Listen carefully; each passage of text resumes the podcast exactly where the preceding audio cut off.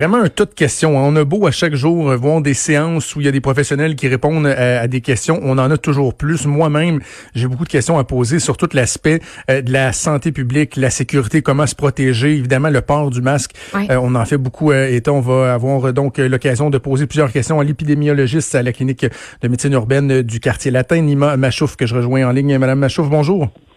Bonjour, Monsieur Trudeau. Bon, sur le port du masque, vous vous situez où, vous? Parce que là, on a vu qu'il y avait une espèce de divergence un peu entre le, ce que les autorités fédérales euh, ont mentionné hier, ce que le docteur Arruda, ici à la santé publique au Québec, euh, pense. Est-ce que c'est une bonne mesure de dire aux gens, protégez-vous avec un masque, même si c'est un masque de fortune, tout en respectant le reste des euh, les autres directives qui sont données? Est-ce que vous êtes favorable à ça? Oui, je suis favorable à cette mesure supplémentaire, comme vous l'avez mentionné.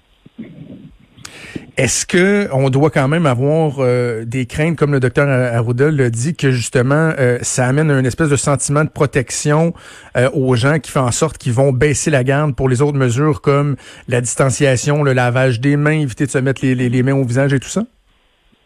Si on continue à euh, mentionner l'importance de toutes ces mesures, je ne vois pas pourquoi le port de masque tout d'un coup ferait en sorte que les gens baisseraient les gardes sur les autres mesures. Quand on a dit il faut garder une distance de deux mètres, on n'a pas dit oh ben maintenant que vous gardez une distance de deux mètres, arrêtez de vous laver les mains.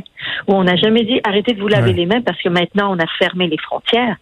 À chaque fois, ça a été une mesure additionnel qu'on a ajouté pour nous donner le maximum de chances de euh, d'éviter la transmission du virus. Donc moi, je ne serais pas inquiète à ce niveau-là. Euh, je pense que la grande crainte du docteur Arruda, c'était qu'il manque de masques N95 pour notre mhm. personnel de santé et de raison. Il avait tout à fait raison à nous demander de ne pas les utiliser et, et c'est ça qu'il faut euh, qu'il soit notre priorité. Nous, ceux qui ne soignons pas de malades n'avons pas besoin de masques médicaux. On, peut, avec des masques faits maison, avec des tissus, il y a plein de tutoriels sur le, web qu'on peut regarder où on nous enseigne comment utiliser un tissu pour se faire des masques, mhm. où il y a plein de couturières qui en font et euh, qui en font la promotion. Donc au Québec, il y a plein de couturières qui sont en train de faire des masques. Premièrement, ils sont super jolis.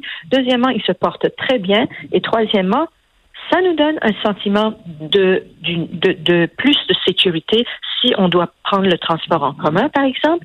Et si on est malade, mais ben, on évite de transmettre nos virus parce que maintenant les études disent que euh, le, virus il peut être aéroporté et dans l'air il peut rester jusqu'à trois heures. Donc si moi je suis malade, je préfère garder mes virus pour moi et non pas les répandre dans l'air.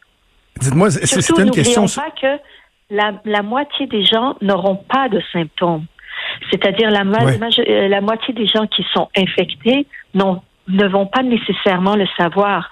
Et, euh, et, à partir du moment où on dit que la transmission communautaire est accrue, la réalité, c'est que il y a la moitié du monde qui sont infectés et qui ne le savent pas. Donc, porter un masque, ça fait en sorte qu'ils ne vont pas répandre leur virus. Donc, c'est positif. Vous avez abordé un des aspects que, dont je voulais parler avec vous, c'est justement cette nouveauté-là à l'effet que le, virus serait transmissible par l'air. Euh, je trouve qu'on n'en a pas entendu beaucoup parler. Pourtant, euh, euh, corrigez-moi si je me trompe, mais c'est quand même majeur comme, comme développement et c'est pas une bonne nouvelle c'est pas une bonne nouvelle parce que euh, parce qu'il faut faire encore plus attention. Mais il y a euh, il y a quelques études qui en ont parlé. Euh, je veux pas rentrer dans le détail et de la le, la science de ça, mais euh, quand on a des doutes, on prend plus de mesures de prévention. Dans, dans le doute, vaut mieux prévenir que dire ah ben peut-être que c'est pas vrai. C'est pas une mesure. Porter un masque, euh, ça ne demande pas énormément euh, d'énergie ou de complications pour la population. Ça peut se faire avec un simple tissu et deux petits élastiques de, de cheveux. Euh, donc, ça peut se faire très facilement. C'est sûr que c'est pas juste une couche de tissu, il faut qu'il y ait plusieurs couches, il faut s'assurer qu'on l'utilise bien, il faut que ce soit bien ajusté pour pas qu'on le touche mhm. euh, à chaque dix minutes. Euh, tous ces éléments-là, et, comme vous l'avez mentionné, mesures additionnelles qui s'ajoutent aux autres mesures. Euh, une précision que je voulais aborder avec vous, euh, parce qu'hier, on a entendu dire que le fait, par exemple, de porter un masque comme celui-là, un masque de, fortune, c'était plus pour protéger les autres de soi et non nous de nous protéger du virus. J'aimerais ça que vous m'expliquiez euh, comment euh, comment on peut expliquer ça en fait. Mhm. Mhm. Euh, étant donné que le fait, étant donné que le fait que ça n'a pas été prouvé que s'il y a des virus dans l'air, moi, je vais les attraper nécessairement par l'air directement. Donc, ils disent, étant donné qu'on n'a aucune preuve qui nous le dit, euh, qui nous dit noir sur blanc qu'une partie de la transmission se fait de cette manière, alors ils disent, c'est pas pour me protéger, pour protéger les autres, mais sachant que les personnes infectées peuvent propulser du virus à l'extérieur de leur bouche. Ils disent s'ils portent un masque, ça va faire en sorte que les personnes infectées qui ne le savent pas, parce que celles qui sont infectées et qui le savent sont à la maison et ne sortent pas. Mais les autres qui ne le savent pas et qui sortent euh, vont, s'ils ont, s'il y a des virus, euh, s'ils ont des virus, ce virus ne sera pas propagé dans l'air. Donc, il dit c'est pour protéger les autres qu'on, qu'on, si on porte un masque, c'est pour protéger les autres. Mais à mon avis, euh, à mon avis, si on porte un masque, peu importe ce qu'il y a dans l'air, on est protégé de tout ce qui est dans l'air quand même. C'est une protection supplémentaire. Alors, ça peut aller dans les deux sortes. Il faut juste pas que les gens pensent qu'en mettant le masque, tout est réglé. C'est pas du tout ça. OK. Euh, quittons le, masque et parlons du virus comme tel. Une question que je me pose depuis plusieurs jours et j'ai pas entendu cet aspect-là être abordé nulle part. Est-ce qu'on sait, euh, Nima Machouf, s'il y a des gens qui vont avoir une, prédisposition avec leur système immunitaire, génétique ou je ne sais quoi, qui fera en sorte que, par exemple, même s'ils sont ultra exposés au virus, ne l'attraperont pas? Est-ce qu'on est-ce qu'on a cette, cette réponse-là? On n'a pas assez de recul pour pouvoir euh, pour pouvoir se prononcer là-dessus. C'est un virus qui qu'on fréquente depuis à peine quatre mois, euh, donc ça prendrait plus d'études plus tard euh, là-dessus. Probablement qu'en Chine ils sont les plus avancés parce que ce sont ceux qui ont contacté le qui ont qui ont été en contact avec le virus en premier, donc ils ont une longueur d'avance sur le reste des chercheurs. Et j'espère que cet élément-là sera étudié parce que ça va être extrêmement utile ben, pour, mais surtout le développement du vaccin. Parce que j'imagine lorsqu'on trouve une personne, le vaccin euh, ont déjà ont déjà regardé euh, cet élément-là.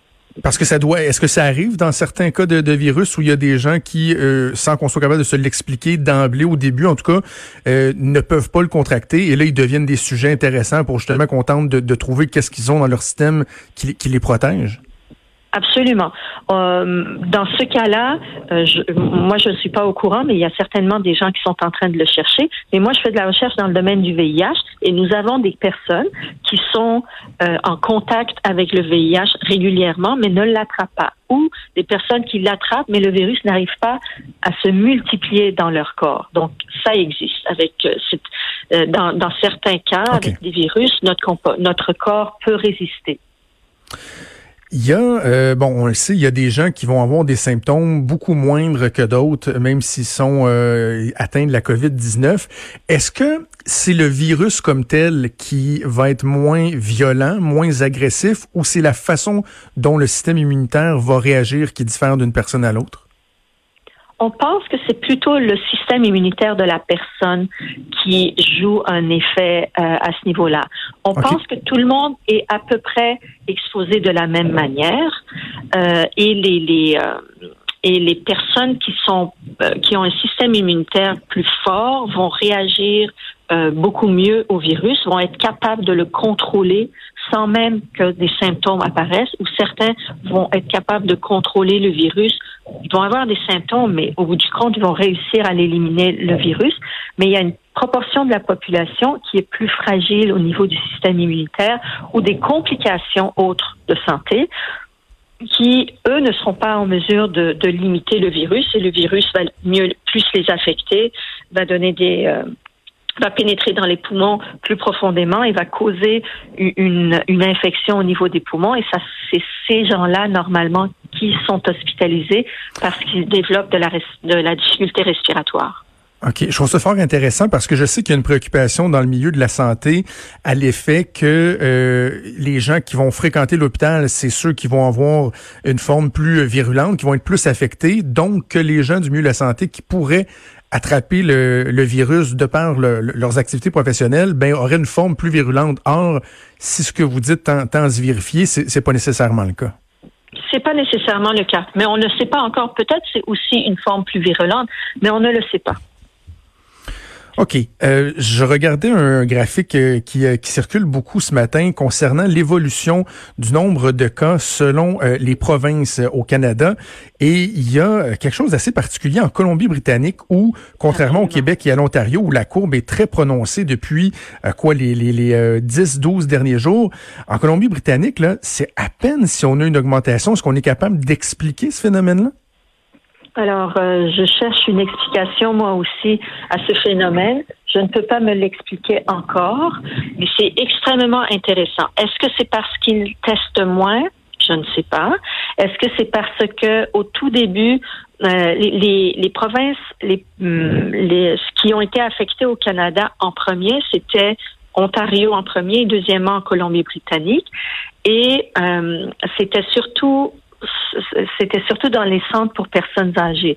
Est-ce qu'ils ont rapidement agi euh, auprès des, euh, centres pour personnes âgées pour le contenir? Je ne sais pas. Euh, mais c'est un phénomène absolument intéressant, vous avez raison. L'épidémie ne lève pas là-bas. C'est vraiment, vraiment, vraiment particulier parce qu'on a l'impression qu'on a pris des, bonnes mesures ici, mais euh, bref, là-bas, il euh, faudra essayer de, comprendre ça. Euh, dites-moi, Madame Machouf, là, la question des fameux scénarios, elle est sur toutes les lèvres. Il y a différents scénarios qui vont être rendus publics cet après-midi dans une séance de briefing technique aux médias. Est-ce que vous, vous êtes favorable à ce qu'on partage ce type d'informations-là ou c'est trop, c'est trop aléatoire puis que le risque d'inquiéter les gens inutilement est trop grand? Il faut être conscient que ce ne sont que des projections et c'est très théorique. Et, il va avoir énormément d'incertitudes dans ces projections-là. On n'est pas supposé suivre à la trace la, prévision, mais ça prend des prévisions pour que les autorités sanitaires planifient euh, la, réaction face à, l'épidémie. Donc, c'est important qu'il y en ait. On sait que le gouvernement utilise des projections pour sa stratégie de lutte contre le COVID. À mon avis, c'est bien d'informer la population et donner une aperçu de à quoi on devrait s'attendre à peu près, parce que euh, ça nous ça nous montre euh, que c'est en évolution, ça, nous montre qu'il y a une fin et ça nous montre à quel point nous, nos actions collectives euh, et, et, individuelles, à quel point elles, elles sont efficaces mhm. contre l'évolution naturelle de la maladie. Et ça peut encourager beaucoup les gens à garder le cap, à continuer les mesures de prévention parce qu'ils voient, ils vont voir l'effet euh, des mesures. Tandis que là, on voit, ça fait trois semaines qu'on est à la maison et on voit, on, les chiffres arrêtent pas d'augmenter. Alors les gens se disent, mais alors ça a servi à rien. Et pourtant, ça a servi à beaucoup. Euh, si on n'avait pas fait ça, on aurait eu la situation de la France aujourd'hui. Donc, dans les scénarios, on est capable de dire, ben, le fait de mettre en place des mesures peut influencer la, la courbe de telle telle façon. Est-ce qu'on va être capable, et, là, je ne veux pas faire de, l'analyse des dernières semaines parce qu'on est encore au cœur de la crise, mais est-ce qu'on va être capable éventuellement, à l'inverse, de dire, ben, le fait de ne pas avoir fait telle ou telle mesure plus tôt a eu euh, tel ou tel impact? On va pouvoir le faire plus tard euh, dans l'épidémie parce que euh, actuellement, ils font leurs prévisions en fonction de la composition de la population, des groupes qui sont plus atteints, des expériences des autres pays. On a la chance d'être la chance. Mais oui, mais c'est quand même la chance d'être quand même une semaine hum, en retard par rapport à l'Europe, par rapport mhm. à l'évolution de l'épidémie. Le Covid est arrivé au Canada plus tardivement euh, qu'en Europe. Donc, on peut voir qu'est-ce qui s'est passé en Europe, on peut voir ce qui s'est passé en Chine, et à partir de leur donner leur évolution, ce que euh, leur épidémie nous a appris, nous, on, peut se mesurer à ce qui a été fait. Étant donné, c'est intéressant parce que chaque pays a pris une mesure différente, a agi d'une manière différente, et on voit l'effet de l'épidémie. Donc, euh, plus tard, l'étude de, des différentes mesures euh, prises pour contrer l'épidémie va être un, une avenue extrêmement intéressante. Il n'y a personne qui sait exactement qu'est-ce qu'il faut faire. Chaque pays essaye de faire le, le mieux qu'il peut. Nima Machouf, ça a été fort intéressant. Merci beaucoup d'avoir pris le temps de nous parler. Merci à vous. Merci Nima Machouf, qui est épidémiologiste à la clinique de médecine urbaine du quartier latin. Sans plus tarder, on va aller se brancher au